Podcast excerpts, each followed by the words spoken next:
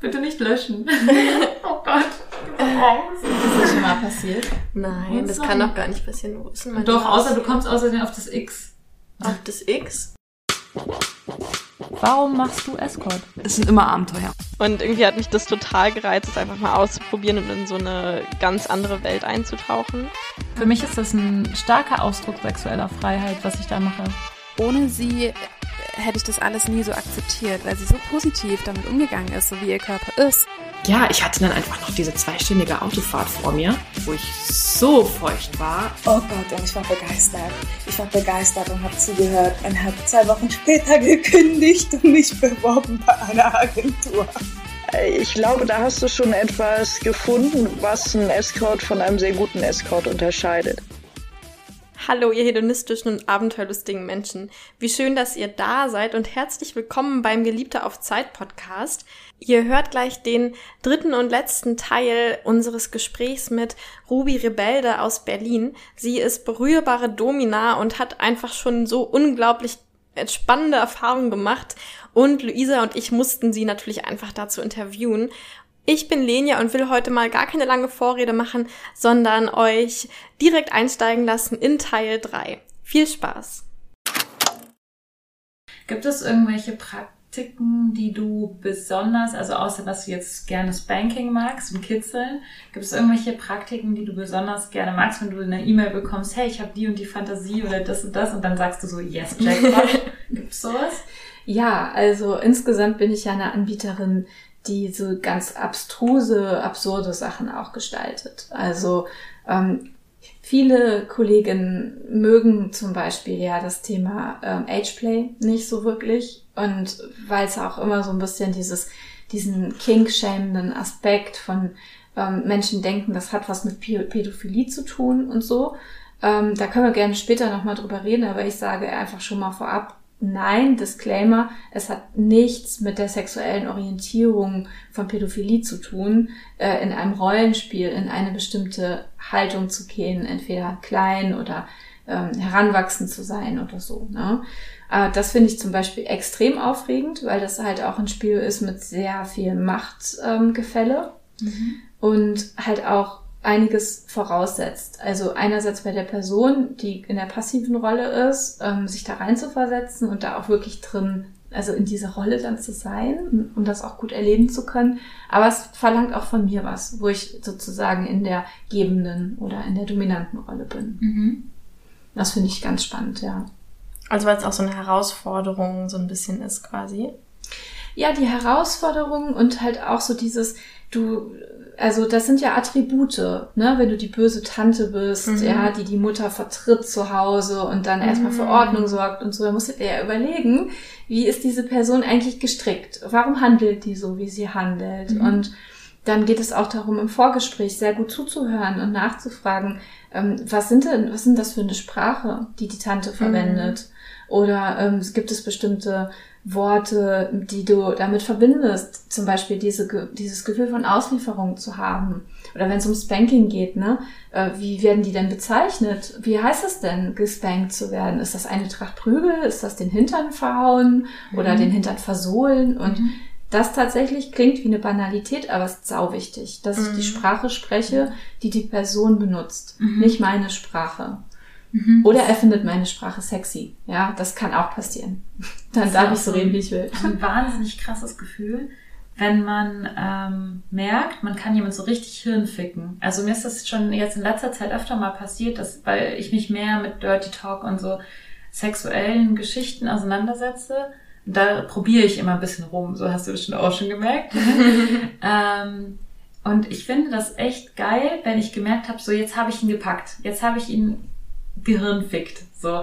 Und das merkt man dann auch, also an dem Verhalten der Person, die gerade das erlebt, wie sehr diese Person dann da drin ist Mhm. und ähm, wie diese Person dann gar nicht mehr richtig im Jetzt, also in diesem, in dieser wirklichen realen Welt ist, sondern so sehr in dieser Rolle, in dieser Fantasie aufgeht. Und das ist irgendwie so ein wahnsinnig cooles Gefühl. Ja, ist absolut Magic, ne? Ja. So. Finde ich auch total interessant. Du hast noch gefragt nach Jackpot, ne? Also ich finde zum Beispiel auch Drill total interessant. Was also halt Drill? Militär, Mhm. Uniform tragen und Oh. Ja, das Lenias King, oder? Ja. ja, genau. Finde ich richtig gut. Also, dass du die dann trägst? Ja, ich würde es auch umgekehrt machen, Mhm. aber da gibt's nicht so viele, die sowas buchen. Also hast du auch eine Uniform, Ja. ne? Mhm. Was ist das für eine Uniform? Es ist einfach eine Fantasieuniform. Also Mhm. die, äh, es gibt ein, ein Label in Berlin, die nähen das und Ach, okay. Mhm. Da, wie heißen die denn? ich weiß gar nicht, ob es die noch gibt, aber ich glaube Pony Girl oder so. Ich schreibe das mal auf, weil ich frage mich immer, ich hätte total gern so eine ähm, Stewardessen-Uniform. Haben die auch sowas. Mhm. Mhm. Kannst ja mal googeln. Ja. Und diese, ja, das finde ich irgendwie ziemlich genial, weil äh, da steckt auch so viel dahinter dann. Ne? Das sind ja ganz, ich habe überhaupt nichts mit Militär am Hut, ja. Ich bin da wirklich auch distanziert zu und aber das ist so ein Klassiker dafür, dass in der Sexualität Dinge erlaubt sein können, die ähm, halt absolut nicht okay sind in der Mainstream-Gesellschaft so, ne? Ich habe da auch ein Beispiel. Also ähm, in meiner Anfangszeit als Domina ist ein Gast auf mich zugekommen, äh, der heute in Israel lebt und der Opfer des Holocaust in seiner äh, Familie zu beklagen hat. Also Menschen in seiner Familie sind der Shoah zum Opfer gefallen. Und er hatte aber trotzdem diese sexuelle Vorstellung mit einer Nazi. Ähm, ähm, Mhm. Offizierin, Mhm. mit einer SS-Frau äh, ein, ein Spiel zu gestalten, in dem er in der rassifizierten jüdischen Rolle ist und gequält wird. Mhm. Und es hat mich unglaublich Überwindung gekostet, mich damit ähm, anzufreunden, in Anführungsstrichen, und das zu gestalten. Und ich, an der Stelle setze ich einen absoluten Disclaimer, weil es ist keine Normalisierung von Antisemitismus, es ist auch keine Relativierung der Shoah. Ähm, aber es ist so ein Fall dafür, dass Menschen, die betroffen sind von Traumatisierungen oder ähm, von, von wirklich schlimmen, ähm, generationsüberschreitenden, schlimmen Dingen, dass die trotzdem selber entscheiden dürfen, wie sie das für sich umsetzen und gestalten und wie sie das vielleicht sexuell für sich in irgendeiner Art und Weise normalisieren können, was sie da im Kopf haben. Und ähm, Trauma ist erblich. Also das endet nicht mit einer Generation, sondern diese Dinge werden in den Familien weitergegeben. Und insofern habe ich die Aufgabe, in solchen Situationen halt auch wirklich abzuchecken, was ist es genau, was die Person sucht? Ähm, haben wir eine, eine, eine Rückfallstrategie, also sozusagen eine Möglichkeit, ähm, das Spiel auch safe an einer Stelle abzubrechen? Ist es gewünscht, dass wir über den Kontext sprechen oder lassen wir das einfach so? Bei der Person war es so, die wollte nicht darüber reden. Die hat sich auch nicht als Person verstanden, die jetzt hier ähm, Aufklärung über Antisemitismus in Deutschland machen will. So, ne? So, also es war für mich wirklich ein unglaublich wichtiger Moment in meiner professionellen, ähm, in meinem Werdegang, so darüber nachzudenken und festzustellen, äh, die Person möchte das, ähm, meine Rolle ist klar definiert, ähm, kann ich das mit mir vereinbaren? Ja, kann ich und äh, es war aufregend. Wir neigen ja immer so dazu, Sexuali- Sexualität so zu pathologisieren. Also nach dem Motto, ach ja, dein Kunde war jetzt auf jeden Fall, hat er ein psychisches Problem und statt zu einer Therapeutin zu gehen oder so, hat er sich gedacht, ach, ähm, ich mache da jetzt so ein Spiel draus und, und ähm, genau, wir, wir machen, also wir machen daraus so eine, so eine Krankheitsgeschichte irgendwie direkt, wenn man sowas hört. Und das finde ich irgendwie, finde ich irgendwie schwierig. Das stimmt. Ich finde es auch schwierig. Und ich denke, es ist äh, gut, das zu reflektieren, ob das eigentlich der Stellenwert ist, den ich Sexualität geben möchte, das so negativ aufzuladen, ähm, oder ähm, ob ich mir auch was ermöglichen kann mit, mit dem Zugang zu meiner Sexualität, auch wenn sie vielleicht manchmal seltsame Aspekte trägt. So. So dieser heilende, dieser heilende Aspekt von Sexualität vielleicht. Mhm. Ja. Ja. Und vielleicht, es, vielleicht kann auch Sex manchmal einfach nur, es macht mich einfach an und es muss Ja. gar nicht immer unbedingt so dieses therapeutische Setting oder sowas sein oder so dieses, ah, okay, die Person steht jetzt darauf, weil in ihrer Kindheit das und das, sondern Vielleicht Das ist es halt spielen. einfach eine Fantasie Ja. von mir und ich finde es halt einfach geil oder so. Also, Ich muss auch nicht alles verstehen. ja. Aber ich muss mir darüber klar sein, dass ich Dinge zitiere, Mhm. die verstörend sein können. Ne? Also zum Beispiel Werbung in Nazi-Uniform ist problematisch. Da muss ich einen Ja. Disclaimer setzen als BDSM-Dienstleisterin. Ne? So, es ist ein, ist ein Thema. Mhm. Und da muss man einfach sehr, sehr vorsichtig sein mit den Gefühlen von Menschen, die das triggern könnte. Ja. Ja. Man sagt ja auch oft so in diesen ganzen SM, ähm, nicht nur SM, doch SM-Kreisen sagt man ja eigentlich auch nicht, willst du mit mir Sex haben oder willst du mit mir eine Session haben oder so. Man sagt ja eher, willst du mit mir spielen.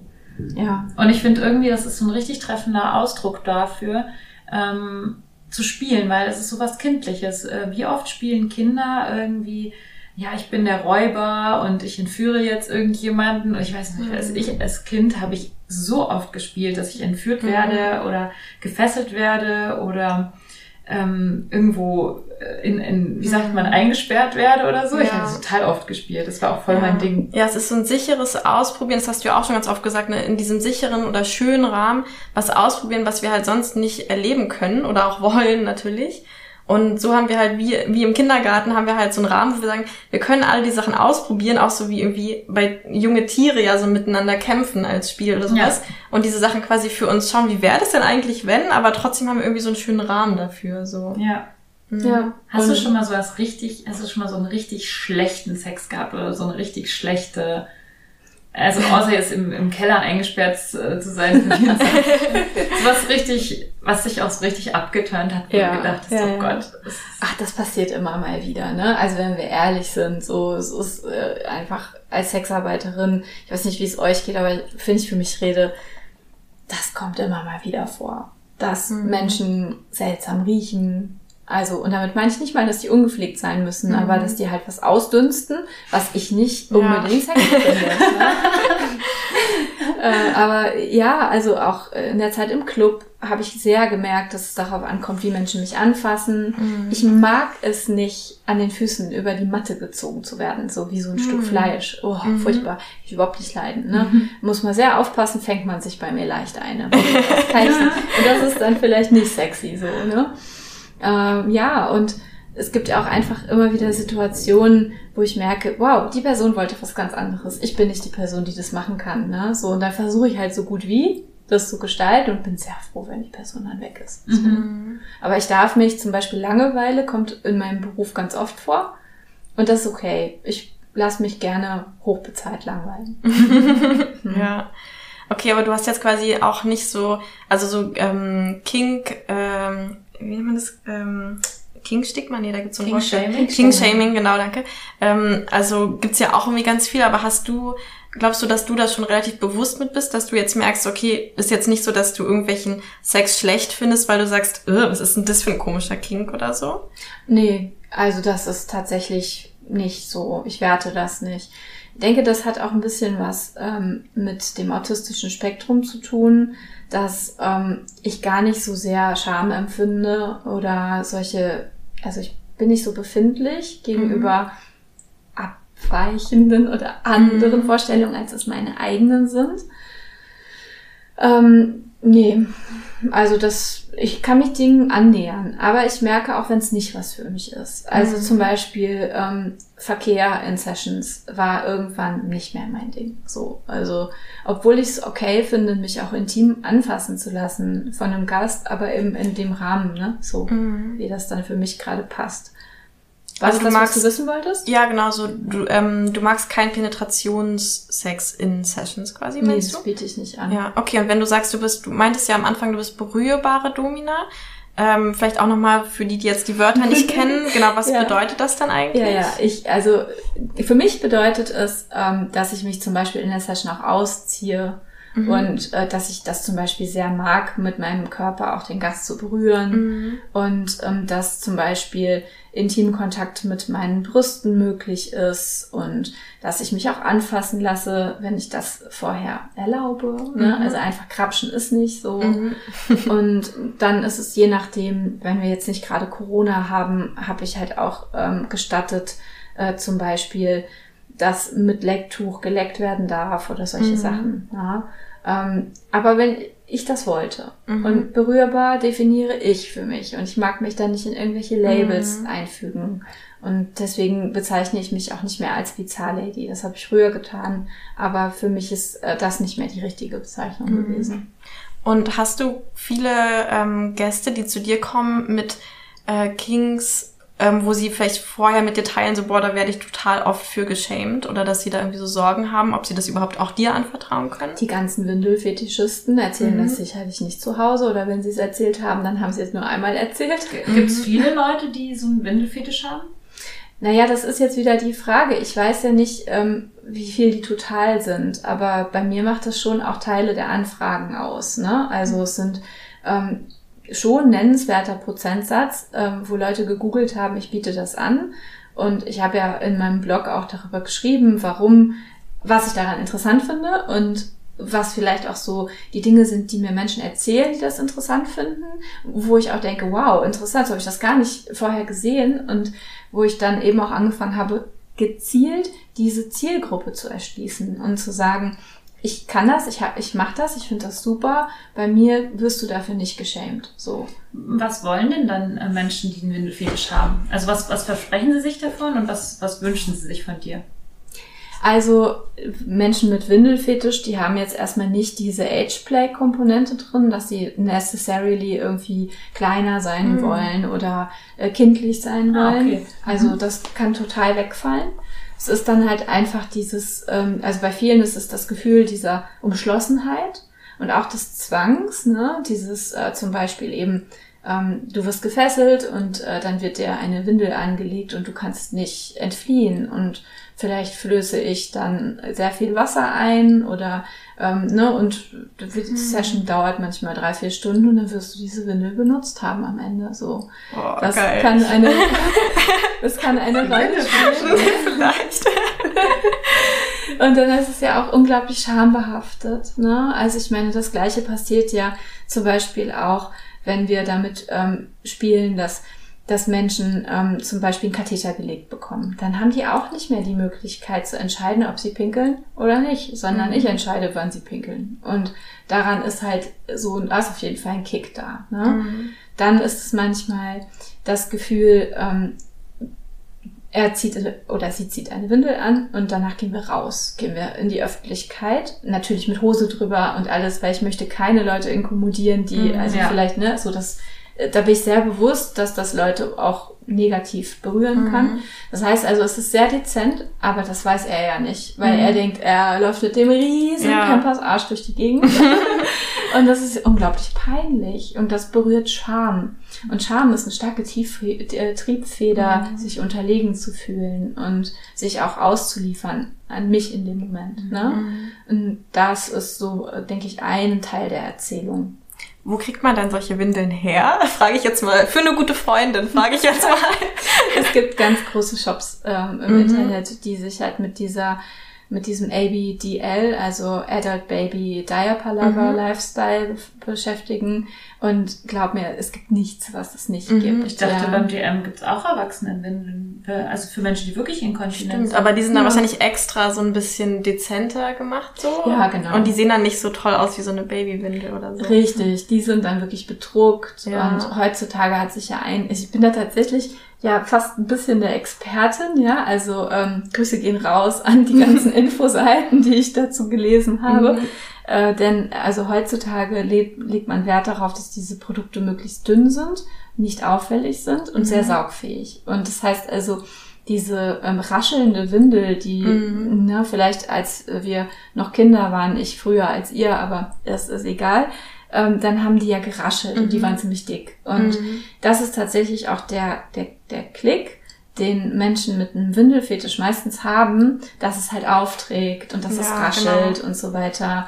Und dass die vielleicht auch bedruckt sind, extra irgendwie mit Dinosauriern oder was auch immer. Da gibt es ganz unterschiedliche Sachen halt auch für zum Beispiel Feminisierung kann eine Rolle Mhm. spielen, dass es kein kleiner Junge, sondern ein kleines Mädchen ist. Ne? Mhm. Und dass halt auch ähm, zwangsweise die Tante ähm, den kleinen Jungen zu einem kleinen Mädchen macht und in einen rosa Strampelanzug Mhm. steckt und so.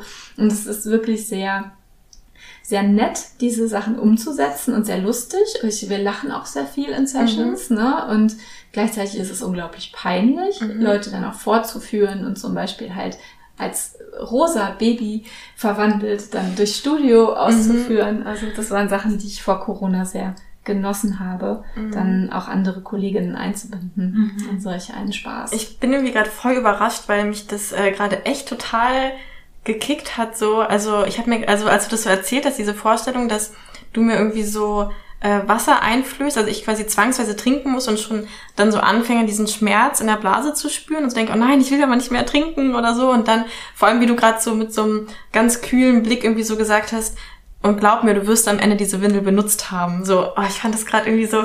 Ich, Ja. Also ich bin gerade, ich, ich, vielleicht muss ich das echt mal ausprobieren. Das hat mich gerade total so. Uh. Also Lenia, das erinnert mich an das, was du letztens erzählt Mhm. hast, weil du hast ja diese ähm, mit dieser Unterhose mit jemanden, der quasi bei dem du auf dem Schoß sitzen solltest und dann quasi in die Unterhose pinkeln solltest auf seinem Schoß Ja. sitzend, Mhm. weil du es ihn so Nicht lange mehr knutscht, dass es nicht ja. mehr aushältst, auf Toilette zu gehen. Und er dann auch beim Sex immer zu dir gesagt hat, du kleine Hosenpisserin. Ja. Und es dich halt richtig angemacht Ja. hat. Und das finde ich interessant. Ich frage mich auch manchmal, also ob man so Kings sozusagen von anderen Leuten, ob man sich da anstecken lässt. Weil bei mir Mhm. ist das so, ich habe bestimmt schon drei Kings bekommen, weil ich davon angesteckt wurde. Also zum Beispiel mit diesen ähm, Schüler-Lehrerinnen-Spielchen, was wir zusammen gemacht haben, wo ich Lenias äh, Lehrerin war und sie dann anschließend ihr anschließend auch noch ins Gesicht gesquirtet habe und so, was halt so eine eigentlich so eine Fantasie von jemand anderem war, die wir dann quasi Mhm. als Show-Einlage irgendwie in diesem Sinne umgesetzt haben. Aber seitdem habe ich das halt so heftig, diesen, Mhm. diesen, ähm, ich will dich jetzt irgendwie unterdrücken ähm, als Lehrerin Spielchen. Ich weiß nicht, ob man das dann auch Kink nennt. Aber Klar. also Mhm. hast du das dann auch manchmal, dass du so, also dass du früher gar nicht so viele Kings hattest und dann plötzlich von irgendjemandem angesteckt wurdest? Ja, total. Und man lernt wirklich immer dazu. Also es, Mhm. also ich hätte nie geglaubt, wie viele Materialfetische es gibt, ja. Und Mhm. ich, ich liebe sie alle. Nicht für mich, aber ich setze es total gerne um, ne? Also wenn Menschen zu mir kommen, die einfach zwei Koffer voll mit schwerer Gummikleidung haben und die das einfach genießen, sich dann zwei Stunden von mir damit zu bearbeiten äh, oder bearbeiten zu lassen. Oder ein ähm, Gast, äh, der mich im letzten Jahr mal besucht hat, der hat einen Fetisch für, für Waffelgummi. Ich weiß nicht, ob ihr das kennt bei den alten ähm, Wärmflaschen, die Oma ins Bett gelegt hat. Das hat so einen ganz bestimmten Geruch, ne? Ah, Und den macht halt diese, dieser Geruch halt schon heiß, Ah. ne? Und dann eben dieses Spiel mit Wärme, mit Zudecken und so. Finde ich mega. Oder eine Person, die ähm, kommt immer mit so Gesundheitslatschen an und findet das dann total toll, wenn ich die trage. Also Füße sind eh auch so ein Objekt für, für Füße, King. ja. Ne? Ich, ich Also- kenne so viele Leute, die Fußfetische haben. Ja. Auch so in dem Bereich von kein BDSM und ganz normaler, in Anführungszeichen. Was heißt das äh, schon, Was ne? ist normal, Mhm. ne? Also was man jetzt nicht äh, unter BDSM Mhm. einordnen würde, aber gibt es ganz viele Leute, die total Schuhfetisch oder Fußfetisch haben. Das ist so Mhm. eins der, der häufigsten Sachen, die ich sozusagen als Escort. Musste Ja. ich auch erstmal hinterkommen. Habe ich am Anfang mega blöd gefunden. Also, äh, sorry für die ableistische, für den Ausdruck, ne? Aber mich hat das gar nicht begeistert, Füße. Und dann habe ich festgestellt, aha, ist total gut.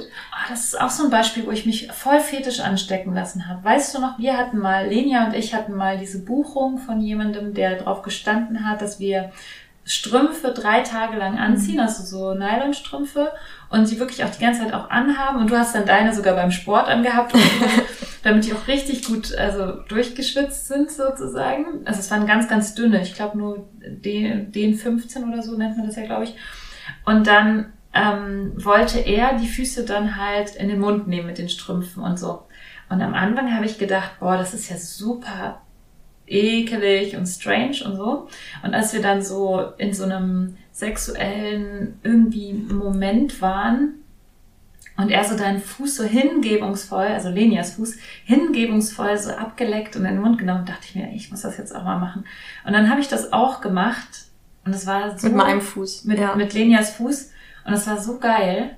Es hat überhaupt nicht, es war überhaupt nicht eklig oder so. Also man hätte ja eigentlich gedacht, dass es dann auch riecht oder unangenehm riecht, aber es hat eigentlich eher normal, also es hat schon gerochen, aber es hat halt nach dir gerochen und ich fand einfach so diese, aber es hat mich dann so richtig eingesteckt und das fand ich irgendwie geil. Mhm. Ich finde es richtig geil, wenn Menschen meinen Mund, äh, mein, mein Fuß in den Mund nehmen. Und jetzt dachte ich, jetzt kann ich dich gleich mal äh, dazu befragen, weil. Also Ruby? Ähm, ja, genau. Also, ja, sorry, das ist so. ähm, genau, weil ich habe halt, ähm, vor allem, wenn man das so die ersten Male macht, ähm, in so einer in so einem sexuellen Kontakt, dann habe ich da so ein extremes Kitzelgefühl. Also und das ist dann auch so, dass mein Fuß dann so richtig wegzuckt, ohne dass ich was dagegen machen kann. Mhm. Ähm, und irgendwie finde ich das ganz geil, aber manchmal frage ich mich dann, ähm, vielleicht kann ich das auch einfach mal explizit aussprechen äh, mit den Menschen, aber frage ich mich dann, ob die jetzt denken, dass ich das irgendwie doof finde oder das und deswegen dann da so wegzucke oder so. Oder frage mich auch manchmal, wie ich dieses Kitzeln-Gefühl am besten dann so in so eine sexuelle Tra Energie transformieren kann. Also wie gehst du eigentlich damit um, wenn dich dann irgendwas so richtig doll kitzelt? Ähm, genießt du das dann einfach? Ja, oder? ich genieße das. Mhm. Okay. Also ähm, ich finde das sehr erregend und ja, ähm, es, es ist ja leider, unglaublich unterschiedlich, wie Menschen kitzeln. Ne? Mhm. Und ähm, jetzt gebe ich ja selber auch Kitzel-Workshops und so. Mhm.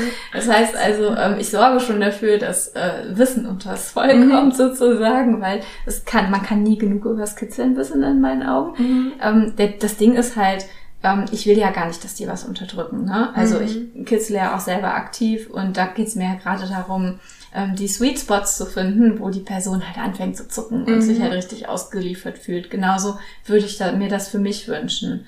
Aber Menschen verbinden manchmal unterschiedliche Dinge damit. Ne? Also manche wollen halt einfach ähm, stundenlang sanft und sacht über meine Haut streichen. Und irgendwann wird das für mich fast ein Trance-Zustand, mhm. wo es halt, also mich, mir eine permanente Endorphin-Ausschüttung ähm, quasi verleiht sozusagen. Ich genieße das sehr, aber ich muss da nicht mehr die ganze Zeit zappeln und kitzeln mhm. und äh, lachen, ne?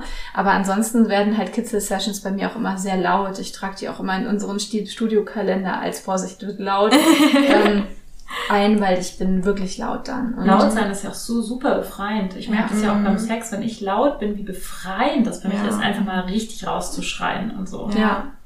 Nach meiner ersten Kitzel-Session war ich drei Tage auf dem Endorphin hoch. Ne? Also so, ich habe mich mhm. so gelöst gefühlt und so glücklich und so überflutet mit Serotonin und Endorphin. Das war mega. Oh, ich will es jetzt auch. Ich habe diese äh, Workshops schon gesehen. Im Lux bietest du dir an. Ich mhm. habe die gesehen, als ich letztens mal nach Workshops da geguckt habe und dachte immer so, hä, wie jetzt kitzeln, was soll denn, also was soll ich denn da für einen Workshop zu machen? Und also ich habe das so nur so unterbewusst, aber so gar nicht gecheckt, was soll das jetzt da auf der Look-Seite? Aber jetzt bin ich gerade so richtig angehypt ja. und muss sofort dahin rennen. Es gibt ja. echt unterschiedliche Techniken. Mhm. Und ähm, wenn du im Mediamarkt eine Frau siehst, die sich sehr eingehend mit, mit äh, Schallzahnbürsten ähm, beschäftigt, dann werde ich das wahrscheinlich sein. Jede schallt ein bisschen anders und es ja. ist einfach mega. Damit also, kann man ganz viele Sachen machen. Das wollte ich dich nämlich fragen. Was gibt's denn so für Tools? Also so, also generell vielleicht zum Kitzeln, aber also speziell zum Kitzeln, aber auch generell vielleicht sexuell. Hast du da so deine Lieblingstoys oder was sind ja. so die zehn Sextoys, die du mit auf eine einsame Insel mhm. nehmen würdest? Eieiei, also weiß ich nicht, ob es zehn werden, aber ähm, na, also ich bin nämlich relativ genügsam. Ich finde äh, das Nervenrad toll, also das Wartenbergrad ist äh, für mich ähm, eigentlich Bestandteil jeder Session. also dieser Pizzaroller mit ähm, genau, so Stacheln Sporen, dran. Sporenrädchen eigentlich. Ah, okay. Mhm. Und das ist toll, weil das die Nervenenden anspricht. Ähm, die so auf der Haut so ein bisschen unterhalb liegen. Und ähm, früher hat man das halt verwendet, als wir noch nicht mit MRT und so weiter den Menschen durchleuchten konnten, um halt zu gucken, wo haben Menschen vielleicht einen Nervenschaden, weil sie es dann nicht mhm. spüren, weil die Stelle taub ist oder so. Und dafür kann man das Wartenbergrad auch einsetzen. Das ist, äh, kann man auch unter Strom setzen, ist auch ganz schön. Also mit so einem leichten Strom halt, ähm, dann prickelt es halt mhm. halt noch mehr. Dann ähm, ist für mich unentbehrlich der European Magic Wand. Grüße gehen raus an den Hersteller, ähm, weil der ist einfach der Beste mit Kabel. Du meinst den mit dem Kabel, mit dem dicken Kopf? Ja. Ähm, okay. Weil der halt, also ich meine, das ist sehr individuell, ne? Ich will jetzt niemandem sagen, das... Ähm, nee, ist ja nur die ne? Frage, was genau, nimmst du auf was nehme ich mit? Genau. Wenn es eine Steckdose gibt. Ja, ja, aber das, also auf meiner Insel gäbe es bestimmt eine Steckdose. ne, so. Ich bin da auch nie wieder von weggekommen. Also mhm. ähm, finde den wirklich richtig gut und auch ähm, so schön anpassbar an was man machen möchte. Ja. Dann ähm, wäre auf jeden Fall wichtig eine Augenbinde, nämlich ähm, dass man die Sinne aussperren kann. Dann finde ich auch sehr schön, nicht nur mit ähm, Sinnesentzug im Augenlicht zu spielen, sondern halt vielleicht auch so mit Oropax, dass Menschen Mhm. nichts mehr hören. Mm, das habe ich noch Das erinnert mich an meine, ich hatte, kann ich ganz einfließen lassen, ich hatte letztens Sex in einem Whirlpool und dann irgendwann sind wir dabei ähm, untergetaucht. Das habe ich, glaube ich, noch auf Patreon erzählt, ne? In der Audio, genau. Ähm, dann sind wir dabei so untergetaucht und da hatte ich genau das, also ich habe nichts gehört, nichts gesehen. Ähm, keine wenig, Luft bekommen. we keine Luft bekommen, nichts, also auch weniger gefühlt, weil man ja so unter Wasser ne, ist ja, ist man ja in so einer Art Schwerelosigkeit. Also das war so krass, dieser Sinnesentzug, es war echt so, ich bin einfach von der Welt abgetaucht und es gab keine Zeit, kein Ort, kein nichts mehr. Also das war sehr geil. Okay. Ja, also. Das klingt Also super. Ohrstöpsel oder so Ja. Noise Cancelling Mhm. Headphones oder Mhm. sowas. Die sind immer ein bisschen blöde, weil die verrutschen. Mhm. Also ich habe tatsächlich die besten Erfahrungen damit gemacht. Oropax, also so In-Ohr. äh, Oropax, da gibt solche kleinen, ähm, das kommt aus dem Berufsbedarf, kannst du so einsetzen, Mhm. gehen relativ tief rein, zieht man später halt dann wieder raus und dann aber das Ohr abzukleben, damit es nicht verrutscht, äh, weil ne, die Leute bewegen sich dann zu viel und dann Mhm. verrutscht es und dann kann ich das nicht wieder richten. Deswegen tape ich das halt dann Mhm. ab. Ne? Ja, hm, jetzt wird schon so ein bisschen dünner, weil ich halt merke, ja, es, es gibt schon Sachen, die ich auch toll finde. Ähm, aber was auf jeden Fall dabei wäre, wäre eine Kralle. Ähm, ich weiß nicht, ob ihr das kennt. Das ist wirklich aus dem BDSM-Bereich. Das ist also ein, sieht aus wie eine Tatze von einer Katze und ist ein bisschen spitz an den Enden. Und ähm, damit kann man nämlich Mhm. auch toll Kratzmale Oh, machen ja. oder halt, ähm, aber auch ganz sanft spielen. Also damit kann man auch kitzeln. Für mich persönlich ist es, verbinde ich damit sehr schöne Erinnerungen so an schöne Sessions. Und ich glaube, das, das wäre es erstmal Mit so. was spankst du denn dann? Mit der Hand. Ah, du magst am liebsten mit der Hand spanken. Ja, also was auch okay ist, sind halt Klatschen, ne? Das liegt mir. Also alles, was so ein bisschen dumpfer ist, ein bisschen, also nicht so, nicht so pfeifend, ne? Mhm. Ähm, Und kitzeln Klatschen. dann auch lieber mit der Hand? ja. Also, oder hast du da oder so ein Schallzahnbürste. Ja, wollte Oder ich nicht gerade sagen. Weil die kommen noch gar nicht. Die haben wir noch gar nicht Ja, Stimmt, auf die die kommt eine auch mit, ja, Ja. Die, die Schallzahnbürste. Da muss Ja. dann wirklich Strom sein, damit wir die auch wieder aufladen können. Ich finde es irgendwie gerade schön, dass du das sagst, weil mir hat letztens eine Freundin ähm, erzählt, dass sie mit einer Zahnbürste masturbiert und dass ihr das so peinlich ist, dass sie das ähm, noch nie in einer Beziehung äh, zugegeben hat und deswegen ähm, dann auch beim Sex nicht wirklich kommt, weil das halt ihre Art ist zu masturbieren ähm, und sie das halt so dazu dann bräuchte, wenn man Mhm. dann so Sex hat. Und ähm, das finde ich gerade voll cool, dass du das äh, nochmal so reinbringst und sagst, ja, die Zahnbürste ist auch ein Sextoy für alle da draußen. Ich bin darauf gekommen, weil ähm, mich damals noch im Escort-Bereich äh, jemand in die Badewanne gesteckt hat. Und ähm, dann war ich irgendwie fixiert, fragt mich nicht mehr genau wie, aber irgendwie war ich da auch festgebunden mit den Händen so nach hinten. Und dann hat er halt die Schallzahnbürste genommen und mich damit ähm, st- stimuliert, also Orgasmuskontrolle bei mir gemacht, ja. Und ich habe erst habe ich Gedanken gehabt, hoffentlich hatte der die noch nicht im Mund. und dann habe ich aber mich einfach hingegeben, weil es sehr lustvoll war. Also Schallzahnbürste auf Kitzler ist gut und was auf dem Kitzler gut funktioniert, funktioniert auch meistens auf der Eichel oder auf dem Damm. Also ich habe das dann, nachdem ich mir davon erzählt wurde, von, also das war so eine private Freundin von mir, habe ich das mal kurz ausprobiert und also mich hat's echt viel zu doll gekitzelt. Aber jetzt, wo ich mit dem Kitzeln äh, neugierig bin, vielleicht probiere ich es nochmal und lass das mal so ein bisschen mehr zu, dieses Kitzelgefühl. Ähm, Dann vielleicht, ähm, also ein schwerer Plug fände ich auch gut. Also das ist sowohl für mich als auch für die Person, die dann mit mir auf der Insel ist. Hoffen wir, dass da jemand ist. ja, also das ist auch cool, weil ich finde, ähm, das macht die Orgasmen einfach besser. Also, Mhm. ne, wenn ähm, der, der Po gefüllt ist in irgendeiner Meinst Art du und Weise. mit schwerer Plug ein äh, Zum Metallplug? Beispiel. mhm. Oder einfach schweres Gummi oder Mhm. so. Irgendwas, was ein spezifisch schweres Gewicht hat. Mhm. Ja, das finde ich auch gut. Darf ich dich noch mal kurz fragen, weil das haben wir ja auch noch nicht gemacht eigentlich. Wir, ich habe dich gefragt nach deiner Fantasie ähm, beim, beim Masturbieren. Aber wie masturbierst du? Machst du das mit dem Magic Wand Mhm. oder mit den Händen? Ja, ich könnte es auch mit den Händen, aber heutzutage bin ich faul. und nehme, auch so. den, nehme den Wand halt. Mhm. Ah, okay. Okay. Ich habe noch so eine Frage. Ich weiß, wir haben schon richtig lang gesprochen, aber die eine Frage würde ich dir gerne noch stellen, wenn Mhm. das für dich nicht zu privat ist. Ähm, du hast ja schon gesagt, du bist schon über 40. Mhm. Ist es so, dass du im Laufe der Zeit, in dem du älter geworden bist, auch hormonelle Veränderungen in deinem Körper ähm, Mhm. gespürt hast, die deine Sexualität wiederum verändert haben? Absolut. Also, aber das hat nichts mit dem Alterungsprozess zu tun, sondern ist dem Fakt geschuldet, dass ich halt ähm, unter Post-Covid gelitten habe und dadurch halt ähm, also eine sehr starke hormonelle Veränderung erlebt hatte. Also einfach ähm, sich bei mir im Stoffwechsel ganz viel verändert hatte und ich absolut lustlos war. Also mal ganz davon abgesehen, dass im Lockdown mit Sexarbeit eh schwierig war, bei der Art von Sexarbeit, wie ich sie mache, weil die Prostitutionsstätten, also die Studios waren zu in die meiste Zeit.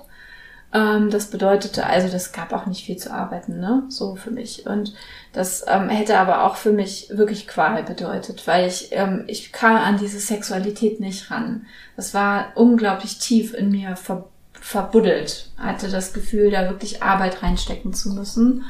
Und es hat also jetzt auch lange gedauert. Also bis über ja, ein Jahr eigentlich, wo ich unterschiedliche Medikationen ausprobiert habe, die einfach mein, ähm, mein Hormonhaushalt ein bisschen ähm, so stimulieren, wie, das, wie ich mich besser fühle. Wo ich auch wieder mehr Energie habe und nicht immer so schlapp bin und so. Und ich denke, das ist ein bisschen ein Ausblick darauf, ähm, wenn ähm, die Geschlechtshormone in Anführungsstrichen, also halt ähm, Hormone wie Testosteron oder wie Östrogene halt nachlassen. Ich denke, ich habe sowas im Prinzip erlebt, ne? dass es ähm, eine Zeit lang weg war. Und ich merke erst jetzt, wie wichtig das auch ist, so für den Energiehaushalt und so. Mhm. Ist es so, dass wenn man in die Wechseljahre kommt, dass man dann ähm, diese Hormone verliert oder dass sie weniger werden? Mhm. Also ich kann noch nichts über die Wechseljahre sagen, weil das dauert bei mir sicherlich noch eine ganze Zeit. Aber ja, es ist so, dass äh, zum Beispiel ähm, Östrogen wird weniger und heutzutage, das ist an der Stelle vielleicht auch, vielleicht hören uns ja auch Frauen, ja? Ja, Ja, hören uns viele Frauen. ja. Ja, dann ist das vielleicht auch der richtige Moment halt zu sagen, dass ähm, da einfach die Forschung und die Medizin so viel weitergekommen ist und zum Beispiel über östrogenhaltige Cremes und so weiter auch ähm, eine ganz andere Versorgung herstellt und zum Beispiel auch die, ähm, die, die Vulva insgesamt ähm, anders durch diese neuartigeren Medikamente und andere Behandlungsweisen ähm, sich auch anders verhält, als das vielleicht vor 20 Jahren noch war, wo man der Frau gesagt hat, ja, da müssen sie jetzt halt durch. Ja. Mhm. So. Du bist ja durch Hydra schon ziemlich verbunden, auch mit anderen Sexarbeitenden. Hast du denn auch Kontakt mit Sexarbeitenden, die schon, sagen wir mal, jenseits der Wechseljahre sind und trotzdem noch Sexarbeit machen? Ja, auf jeden Fall. Ähm, es gibt einige KollegInnen, die auch jenseits der 60 sind, die ich kenne. Wow. Und eine ähm, ältere Kollegin, die ist äh, schon über 70 und steht immer noch im Stiefel, wie wir im Domina-Studio so halt sagen, so, ne? Und ja, also es geht auf jeden Fall. Und ähm, der Witz ist ja, die Gäste, damit meine ich jetzt die männlichen Gäste, die vielleicht manchmal auch so ein bisschen dieser Idee äh, erliegen könnten, der Vorstellung, es muss eine ganz viel jüngere Frau sein. Viele von denen kommen irgendwann an den Punkt, wo sie sagen, ja, ich werde ja auch älter. Und äh, das heißt, die Gäste altern auch mit der Person. Mhm. Das ist die gute Nachricht. Das heißt, es funktioniert tatsächlich schon, dass man lange, im, im besten Fall bis zur Rente, in diesem Berufsfeld bleibt, wenn man das möchte. wenn man das möchte. Ich weiß nicht, was Corona mit unserem, Ge also Gewerbe ist ein blödes Wort, weil es kein Gewerbe ist, aber was äh, Corona mit der Sexarbeit machen wird. Denn, also, das ist auch meine große Sorge, ähm, dass ich vielleicht irgendwann nicht mehr genug damit verdienen kann. Denn es ist schon weniger geworden, die Nachfrage durch, durch Covid.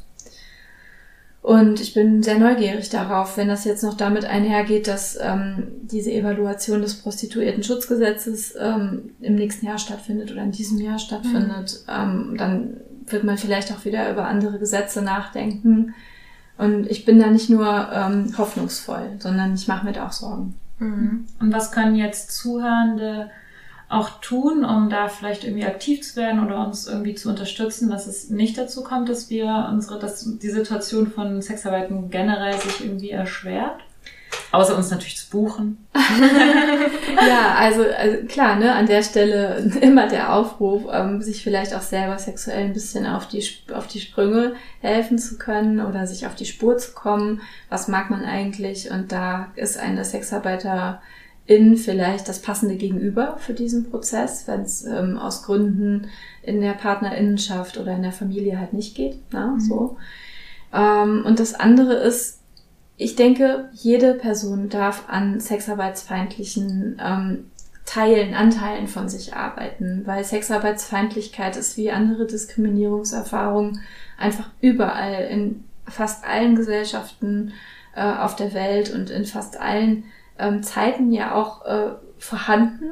Und so wie wir zum Beispiel an Transfeindlichkeit oder an Rassismus oder an Ableismus arbeiten, können wir auch daran arbeiten, SexarbeiterInnen mitzudenken ähm, bei dem, was wir tun und dafür zu sorgen, dass sie sich nicht immer anders fühlen müssen und immer als ähm, also ausgegrenzt werden, ausgenommen mhm. werden und Sondergesetze ertragen müssen und so. Das heißt, da wo ich lebe, es muss ja nicht im urbanen Raum in Berlin sein, kann ich aber als Person, die jetzt einfach nur am rechte Thema interessiert ist, eben halt auch schon mal fragen, sag mal, Politikerin XY hier im Kreis, wie stehst denn du zu dem Thema? Oder wo sind denn eigentlich äh, die Prostitutionsstätten in der Stadt oder im Landkreis XY? Oder mit offenen Augen durch die Gegend zu gehen und zu sehen, aha, hier ist straßenbasierte Sexarbeit und vielleicht auch mal eine Person anzusprechen und zu fragen, ähm, ist meine Vermutung richtig? Und äh, gibt es irgendwas, was ich für dich tun kann oder kann ich dich irgendwie unterstützen? Und dann gibt es natürlich immer die Möglichkeit, so ähm, Kollektiven wie Hydra oder wie Swag oder Transsexworks auch eine Spende zukommen zu lassen, weil die kommt dann halt auch bei prekär arbeitenden KollegInnen an. Mhm. Ja, und vielleicht auch manchmal, also ich habe zum Beispiel ähm, Shame on Me, ich gucke manchmal gerne Trash-TV und zwar Germany's Next Topmodel und es war gestern, weil, nee, war das gestern? War gestern Donnerstag? Nee, vorgestern. Und da war auch wieder so eine Situation, wo irgendwie ähm, eine so meinte, ah, kann ich mich hier so an die Wand lehnen oder sieht das dann aus, als wäre ich vom Straßenstrich? Mhm. Und das sind halt immer diese kleinen Kommentare, die mittlerweile Gott sei Dank oft, wenn sie jetzt ähm, eigentlich rassistisch oder sexistisch sind, schon aus, ähm, ausgewiesen. Also wie sagt man das? Dann würde jemand sagen, so, hey, das kannst du nicht sagen. So, mhm. ne?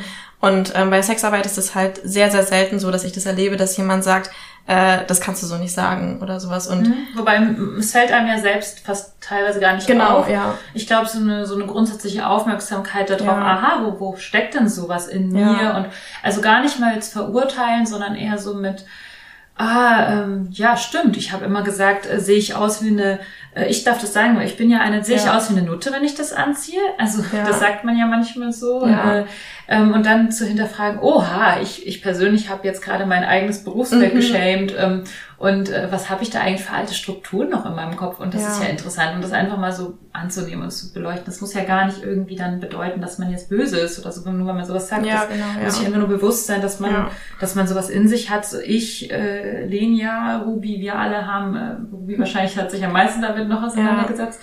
Wir alle haben das halt in uns und ähm, manche mehr, manche weniger. Und es reicht ja eigentlich nur, wenn man mal hinguckt zu sich selbst oder sowas. Es ist wirklich überall. Ja. Also es ist in den Medien ganz extrem. Ähm, Im Tatort sind es oft ähm, tote KollegInnen, die irgendwo ja. angetrieben werden und so. Ne? Mhm. Wenn eine Nutte im Tatort vorkommt, ist sie am Ende immer tot. Ein Zitat mhm. von einer Freundin von mir. Ja. Oder halt, sie werden ähm, einfach sehr stereotyp abgebildet. Mhm. Ähm, und das, auch das wieder befruchtet. Das ist ja eine Multiplikation, was ja, da genau. passiert. Ne? Das ist ja nicht so, wenn wir jetzt hier sagen, sieht das nuttig aus oder ähm, irgendwie andere Slut-Shaming-Begriffe nehmen, mhm. so, dann ist das zwischen uns. Aber wenn ein Sender das macht, ja. dann ist es halt out an wie viel tausend Menschen. Ja. Ne? Und es gibt kein Medium in Deutschland, was da frei ist. Also auch im Deutschlandfunk ist es total normal, ähm, abwertend oder paternalisierend auf Sexarbeitende herabzublicken mhm. und äh, zu glauben, wir wissen, was die brauchen. Aber weißt du, so, die haben nicht gefragt. Mhm. Und das ist halt das Ding, was mich so nervt. Ne? Ja. Deswegen ist das vielleicht auch der Moment, wo ich einfach sagen darf, dass ich sehr, sehr froh bin, dass ich mich jetzt zwei Jahre lang mit dieser Forschung dazu ein bisschen beschäftigen darf. Also ich erforsche Stigma, Sexarbeitsstigma, Hurenstigma in journalistischer Berichterstattung. Mhm. Und ja, das ist ähm, anstrengend und manchmal ernüchternd. Aber ich glaube, es ist eine Möglichkeit, dann auch dafür einzutreten, dass Sexarbeitsfeindlichkeit weniger wird und ähm, zu fordern, dass es eine Diskriminierungskategorie wird. Und Ja. dann können Menschen nämlich auch klagen. Mhm. Wow, das wäre so toll. Ja, es ist ein total guter Ausblick jetzt, finde ich. Ja. Also Ruby ist ja wahnsinnig ähm, aktiv und auch präsent in vielen Artikeln und Medien. Ähm, ihr könnt da, ich glaube auf jeden Fall auf Twitter bist du auch sehr aktiv, also folgt ihr mal auf jeden Fall auf Twitter. Und ähm, ansonsten findet man dich eben auch viel in, in Zeitungsartikeln und so. Ich frage mich nur, ob du so eine Art Register hast oder irgendwie so einen Blog oder so, wo man da mehr irgendwie dir folgen kann. Gebündelt, so alles. ja, also mein, das ist leider ein bisschen so ein Thema. Ähm, ich und mein kleiner Impostor, also die Person, die, die diese Artikel oder diese Interviews macht, ähm, das bin ja eigentlich gar nicht ich. Die wohnt nur zufällig in der gleichen Wohnung und schaut in den gleichen Spiegel morgens und so. Ähm, deswegen gibt's das nicht so gebündelt. Ein bisschen was ist auf meiner Homepage zu finden, äh, mademoiselleruby.com. Aber ähm, ich werde mich bessern. Und äh, zum Beispiel bei Instagram bin ich als Ruby Rebelle, äh, nee, als Ruby Rebella unterwegs, Entschuldigung. Und dort ähm, verlinke ich immer aktuelle Sachen und auf Twitter halt auch. Aber jetzt so ein gebündeltes Archiv von mir gibt's nicht. Nee, da Wir fühle ich mich schlecht. werden dich auf jeden Fall äh, in, verlinken und ihr könnt alles dann unten in den Show Notes äh, finden, Mhm. wo ihr Ruby finden könnt. Und ähm, da könnt ihr dann wirklich auch noch so viel mehr lesen, weil wir hätten jetzt wahrscheinlich zehn Stunden sprechen können. Ähm, es gibt so viele Themen, die wir jetzt teilweise absichtlich, teilweise einfach, weil wir es nicht geschafft haben, nicht mehr angesprochen haben. Und ähm, ja, genau, also lest gerne noch mehr von ihr. Ich freue mich und ähm, ich bin auch immer offen für Fragen. Also Menschen, die eine Frage in diesem Podcast äh, nicht gehört haben, die sie Mhm. gerne beantwortet gehabt hätten, dürfen mich auf den sozialen Medien gerne finden und die Frage dort stellen. Da habe ich gar kein Problem mit. Und ich danke euch. Es war ein wirklich schönes Gespräch unter Kolleginnen. Danke, dass du da warst. Ich bin wirklich total glücklich. Ja, ich auch. Ja, und danke an euch, ihr lieben zuhörenden Menschen da draußen. Ähm, wir sind total glücklich darüber, unsere wachsende Abonnentinnenzahl zu sehen. Das ist ja jetzt, darf ich das eigentlich mal erzählen, wie viel? Ich habe jetzt kurz, kürzlich geguckt, es waren schon fast 145.000. Über 150 schon. Über, sind es jetzt schon wieder mehr? Ja, also minus eins, weil wir ja am Anfang einen verloren Ach, haben stimmt. wegen dem Gendern. Genau, okay, wegen dem Gender haben wir einen verloren. Also haben Ja. wir ähm, 149.999 äh, AbonnentInnen, was echt Wahnsinn ist. Ähm, also wir sind dafür dankbar, dass ihr uns zuhört. Also toll und euch inspirieren lasst. Und wenn ihr Inspiration habt für uns, was wünscht ihr euch mehr im Podcast? Was habt ihr für Fragen an uns? Ähm, ja, dann schreibt uns auf jeden Fall mal. Und Ja. ähm, könnt ihr uns bitte auch mal positive Bewertungen geben? Ja, wir brauchen mehr positive Bewertungen auf iTunes und Spotify, bitte. Genau, da wäre gibt's so einen Stern, da könnt ihr raufklicken und dann könnt ihr da so eine Sternebewertung geben. Das Genau. wird uns helfen. Und auch wenn ihr auf diesen Folgen-Button drückt, dann hilft uns das auch, ähm, sichtbarer diese, zu ich glaube, werden. diese Glocke ist auch noch Genau, mal jetzt so- gibt's noch eine Glocke, die ist auch neu. Dann kriegt ihr jedes Mal eine Benachrichtigung, wenn am Freitag die Folge rauskommt. Ja. Und sonst könnt ihr uns natürlich auch noch auf Patreon folgen. Da reden wir auch immer so über unsere private Sexualität ganz viel. Wir sch- schicken uns Also, immer Sprachnachrichten. genau. Ich frage mich, ob irgendjemand schon mal auf dieses Format gekommen ist. Ja, wir sind, wir sind genial. Bezahlen dafür, dass man Luisa und Lenia zuhören kann, Wie sie wir mit uns selbst so reden. Ja. Schicken. Ja, Das ist irgendwie, also ich mag das voll. Das ist auch Mhm. irgendwie toll, weil wir darüber so viel in Kontakt Ja. sind und ich extrem viel über dich weiß und was Ja. du eigentlich immer machst und so. Mhm. Und alle deine Sexkapaden mit. das ist irgendwie cool. Also da gibt's sozusagen Luisa und Lenia äh, satt. Dann, danach hat man uns wirklich satt wahrscheinlich, wenn man alles gehört hat. Dann weiß man alles über uns. Ähm, ja, und ansonsten könnt ihr uns alle auch buchen. Also ihr könnt Mhm. Buchen, ihr könnt Luisa buchen, mich. Und ihr könnt Lenia buchen. ja, Und schöne Zeit verbringen. ja. Ein spannendes Erleben. Ähm, ja, haben wir noch irgendwas? Nö, glaube ich nicht. Okay, dann habt, äh, habt eine wunderschöne Zeit. äh, genießt eure, euer, eure Sexualität und schaltet nächsten Freitag wieder ein.